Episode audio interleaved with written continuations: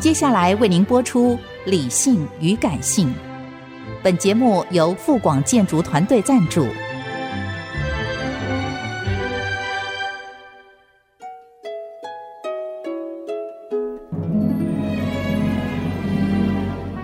理性与感性不是天平的两端，而是一方向另一方渗透、影响，暂时取得上风的过程。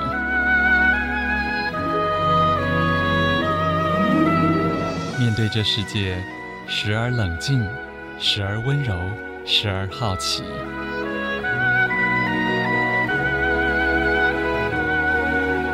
我是陈乐融，陪伴大家一起理性与感性。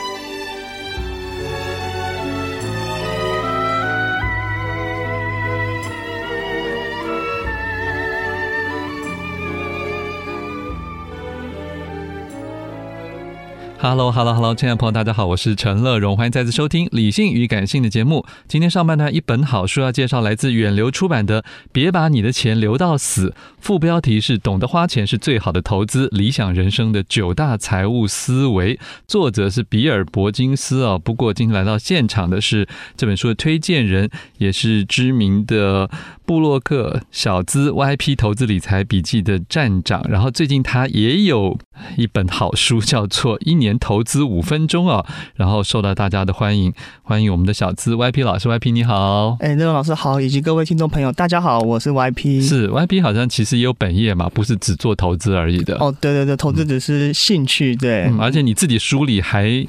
有一个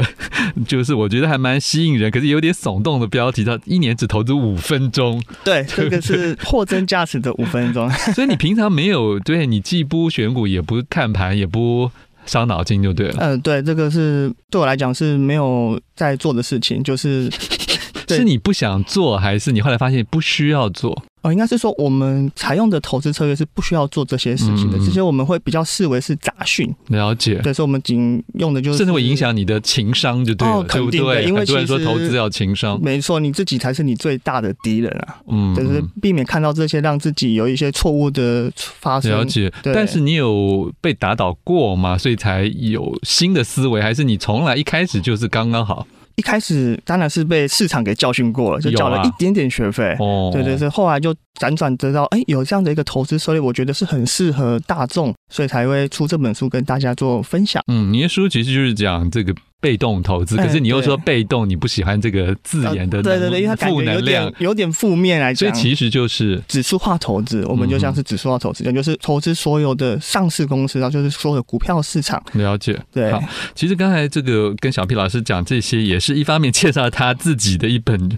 专书《一年投资五分钟》，但是我觉得其实也可以联系到这一次我要介绍远流这本《别把你的钱留到死》啊，因为这个作者他自己就。也是很成功的投资人，可是他就跟大家提醒一点，虽然这一点有的人会觉得我都还没有赚到钱，你还叫我花钱，可是每本书都有不同的 TA 啦。对，没错。所以这个作者到底为什么想写这本书？哦，他写这本书，我想这本书它其实带给人们一个很不一样的一个思维，就是说大家可能有听过，就是像蚂蚁跟蚱蜢这个。伊索寓言的嗯故事，就它里面的内容其实在讲说有两群人啊，一群人就是呃为了生活或怎么样，就像蚂蚁辛勤的工作，那蚱蜢可能就偏向于玩乐的。部分了解，那到真的需要这一些他所获得过去的资源的时候，才发现啊，蚂蚁可以生存下来。可是蚱蜢就因为过去过于玩乐而结束了他的生命。那他其实反映的这个社会上一个印象、就是，比较尊敬蚂蚁。呃，对，就是有一种刻板印象，是希望大家能够辛勤的工作， 就是都不玩了，使命的在这个、欸、这个叫延延迟享乐嘛，啊、对不对？哦对，在心理学上，对对对，延迟享乐其实有好也有坏，过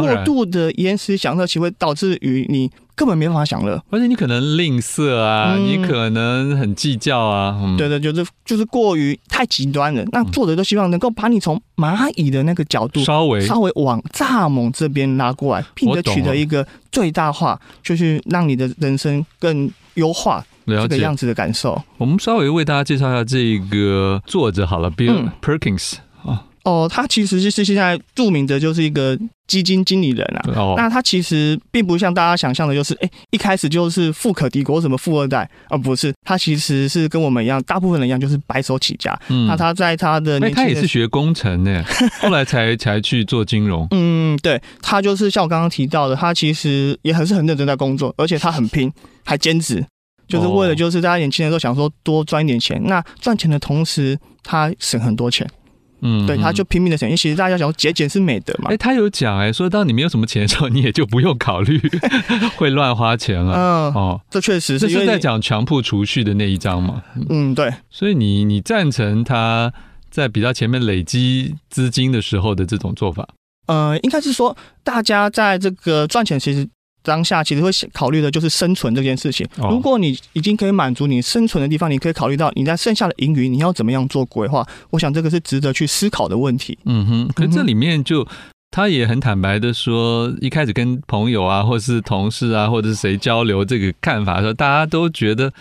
就有另外一种担忧啊，就说钱根本就可能不够用啊，或者是说你怎么知道你现在的资产将来会不会被花掉或败掉比较多？你知道？可是这个事是本来就不可能完全知道的嘛。对，没错，就是说，可能有人就会担心，呃，是不是说，哎，在你还没去世之前，你的钱就对，花光光了？嗯哼，就是我想这可以分成几个面向来探讨了。是一个就是，哎，你有没有所谓的财务规划？对，嗯。当然你要知道说你要什么时候离开这个人世间，其实是几乎不可能的。那当然也你就没办法把钱刚好在那个时候花掉嘛 对，这是其实很多人太很多人都困难想了用倒推法，可是其实就是因为不太知道终点是什么时候。对对对，，但是我这边可以分享一些数据给听众朋友们，嗯就是以台湾的渔民来讲啊，平均的年龄是八十一岁。男生呢男生是七十 七，女生是八十四，嗯哦所以你要想想，你你可是可以现在好多人活到九十以上啊，对，哎这个是平均，哦哦，对对对，所以有高就有低，所以还有可能五六十岁就去世，或者有的八九十岁嘛，所以这个其实可以带到一个观念，就是你对于这个长寿的风险的承受度如何。如果你觉得，哎，你可能比较早离开，那你可能尽可能的多花一点，呃，你你又可以多花一点钱在这但上问面。题，这个 YP 老师，那个平均值有时候还是跟个案无关啊。对对对对你哪知道你是属于那个五六十的，还是没属于八九十？没，错，所以作者这边也有提到一点，就是你要去追踪你的健康的这个 OK 程度就你的健康的优劣会影响到你的寿命的长与短，嗯哼，这、是很重要。所以他也把健康放在一个你人生中需要关注的一个课题上。了解。嗯他自己承认，他这本书的一开始发想，他本来是要做个 APP 的，对不对？，嗯，他还所是以有并不是完全为了写书而推广，嗯哼，这个他其实观念后来是有做出来，就是提供一个 A P P 让那是干嘛的？嗯，一个类似一个问卷，然后你可以梳理一下你的人生目标，你做过哪些事情，嗯嗯你为了你的资产的成长度如何。那它最后会帮你算出来一个叫做你的人生的成就感的分数。他希望他可以利用这个 app 去帮助你提升你的这个成就感分数，去优化你的人生。嗯了解，对所以意思就是说，你还是要先有一个，我们知道是体检好了，只是那个体检里包含了你的心灵、嗯，可以这你么的说。志向等等的，嗯，对，然后当然觉得你你一些可能你个人偏好的一些参数什么的，嗯这样它能够为你量身打造，然后去计算出来，是那这样的一个那中东西文世界已经有这个 A P P 吗？中文世界，据我所知好像没有好像没有。还没有，嗯，对好，那你相信这个 A P P 吗？我觉得它可以给我们一个参考用，就好比说，呃，就就像做很你多要性格测验一样，是不对是对对，哦一个相对的值的概念，或是它给你一个指引。有的人其实他并不了解他的人生是要走哪个方向。嗯哼，对，那就有这本书或者是这个 app，它可以让你去指引你，就像灯塔一样，告诉你往这个方向去。即便你可能会走歪一点，但是你始终是往正确的方向前进。了解。不过这本书其实很重要，就是它要跟大家宣扬、探讨一个观念，就是死前的财产归零这件事上，这个 philosophy 到底是什么？我觉得作者就是他要带给我们一个思考的问题，就是，呃，人生究竟是什么？嗯流星是以人生是由什么所组成的？那我想他提供一个非常重要的要点，就是体验。我哦觉。得做任何事情其实都是一种体验。我们就这一个人生是来这边学习跟历对练的，对对对，来体验这个人世间的所有的人事物这个样嗯子。那你要去体验，你必然要花一些东西来做交换嘛，哦一，个是时间嘛，啊，纸巾又可以换为金钱嘛。嗯那，你要做这些体验，需不需要你的体力？对我啊想，这些都是环环相扣的。那你要如何在你的有限的人生中，好好的运用你手上拥有的这些资源？嗯，我想，这就是这本书要带给你的一个最大的启发，对嗯启发，哦也就是也就是用这句话来告诉大家这件事情。我觉得 YB 这个想法是挺好的，因为很多人都是汲汲营营的、忙忙碌碌的，一直觉得不够，嗯，就算赚到第一桶金、第八桶金了，还有无数的担忧对跟贪欲，甚至有的人他已经那个数字对他来讲都是数字了，可是他还是没有想要做别的事。哦，您您是不是也有遇到过类似的？我想之前我看过一个研究，就是说，哎，在不同的年收入的这些族群下，他们的对于人生活的满意度需要获得多少？嗯嗯就，可能说五万美金的，可能就说啊，他需要十万。对，可是十万美金说他需要十五万，二十万美金说他需要三 十万，就是你看你可以了解说，不同东西他都希望自己的钱越赚越多。我想这个是一个社会给的一个氛围，或者是人性本来就是这样，嗯他希望好还可以再更好。嗯嗯那问题是在这样的情况下，你永远没有一个终点在，所以作者希望提供一个反思，就是哎、诶你真正想要的是什么？哪些是足够的？你就可以借由这样别把你的钱留到死这样的一个观念，去来回到这个问题了，解回推过来。不过也有的人，我也认识一些比较我们说比较淡薄的人啊，嗯，他也是很早就大概算算，他觉得他够退休了，是，他也就舍弃了很多的，不管舞台也好，嗯，人脉也好，甚至那些忙碌的工作也好，是哦，就是现在就算没有一定要归零啦，可是也有人是已经用这种倒推法来衡量自己人生嗯，需要。用什么东西去交易？哦，用什么？你要不要用你的人生命去交易一些工作跟薪资报酬了？是是是。嗯嗯，我想，对于这些，就是他现在生活可能已经无语了，或者他已经很有满，知道他的欲望跟他的支出是可以平衡的，嗯，对不对？就是他已经不，见得是过得多了不起，对但他觉得够了，那他其实就已经达到这样的一个境界了。嗯，因为就他知道自己想要的是什么，嗯他的人生现在就是他想要的，自然而然不需要再去做额外的一些调整。是那作者出这本书是希望让那些还没有不知道、还没到达这样子一个境界的人，有个方向可以去做优化。了解。这里面还提到一个，我觉得很有意思，就是说他说，事实上这个也是老生常谈，就每一个人的生命活力是有限的，嗯，那你想做的事，还是要在比较适当的身心。状态下确实，才能去做吧，否则你幻想说啊，等我退休干嘛？等我对不起，你退休说不定已经呃可垂能垂老老，或者是三高很严重，或者是对有各种其他的缺憾。是，我想这个确实是一个非常重要，就是大家都会忽略体力、体能这件事情，确实是会随着你的年龄而衰减的。那财富反而是。反过来，嗯会随着你的嗯嗯年龄而增长的，所以作者在这边就有提到一个点，就是在有一个点上，是你的财富跟你的体能会有个交叉的黄金交叉点，是所以你要知道这个点在哪边。那个点在哪？呃，可能每每个个人不一样不。然每个人健康状况不一样，收入也不一样，但是你可以试着去寻找出来。那在这个点下，你就是你可以做的事情是最多的。因为你会包含一些，有些事情是你没有钱，可是你却有体力做 嘛；，啊，有些事情，哎、你有你有体力，可是你没有钱做嘛。因为年轻人社会是这么做，所以他希望你，所以说每个事情其实都有可能他适合的时节哦了解去做，是这样子。嗯嗯那你有因此而是领悟了什么新的想法吗？ 我觉得是有的。对，就像我可能现在就是三四十岁嘛，那我有些我现在体能还算 OK，对，还有一些财富在，对那我可以做一些可能需要一些，就是需要这些东西的事情，比如说，诶，像一些滑雪啊，哦它它可能是不是个便宜的运动，但它又需要一些体能，我总不可能六十岁，对啊我相信在那个时候，我可能就没有办法有这样的体能，即便我那时候有足够的钱，可是以去是支撑是这是，件事情，或者说去挑战一些人生的一些事物。就可能你年老的时候，可能你有时间，可是现在的时候，你却是体能却是比较多的，所以我尽可哦懂能以体能为做分界点，哎对吗？因为毕竟这个是一去就回不了了，没错。对。好，说的很好。可是接下来就会要延伸到一个问题，就是很多人会担心说啊，那那要我小孩 啊，尤其现在坦白讲，嗯大家都说有些世代会比较辛苦，对或是未来面临的什么世界怎么样，二零三零有什么二零五零有什么，就常常都有各种的悲观的号角响起。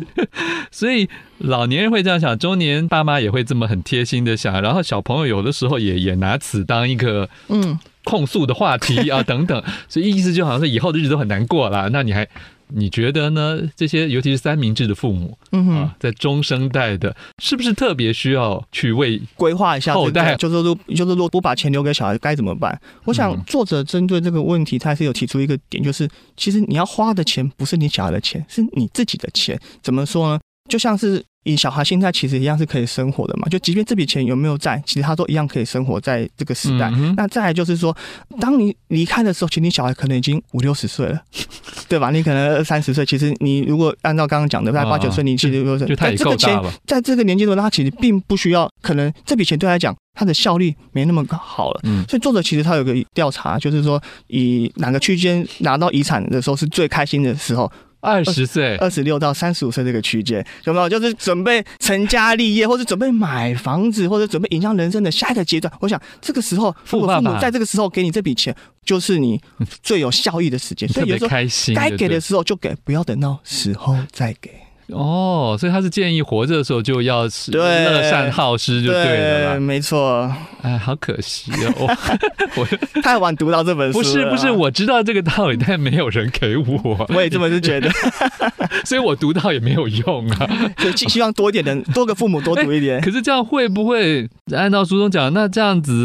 年轻人就更不需要奋斗了嘞？反正尤其又建议他们在二三十岁的时候已经替他们解决他们的心腹大患的话，哦，我想这个就是一个会不会妨碍社会总体发展？嗯，